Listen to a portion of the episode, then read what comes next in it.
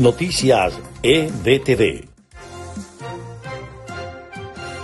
Estas son las noticias más importantes de Venezuela, Estados Unidos y el mundo a esta hora. Un promedio de 1.700 venezolanos huyen a diario del país y atraviesan el peligroso paso de la selva del Darién, según el comisionado para la migración ante la Organización de Estados Americanos, David Smolansky. La guerrilla del Ejército de Liberación Nacional y las disidencias de las FARC vuelven a amenazar algunas poblaciones del departamento colombiano de Arauca en la frontera con Venezuela. La primera esposa de Donald Trump, Ivana Trump, falleció este jueves en la ciudad de Nueva York, así lo anunció este jueves el expresidente en las redes sociales. Desde Portugal hasta Grecia, los incendios se extendieron este jueves por el sur de Europa mientras una asfixiante ola de calor azotaba la península ibérica. Estas fueron las noticias más importantes de Venezuela, Estados Unidos y el mundo a esta hora.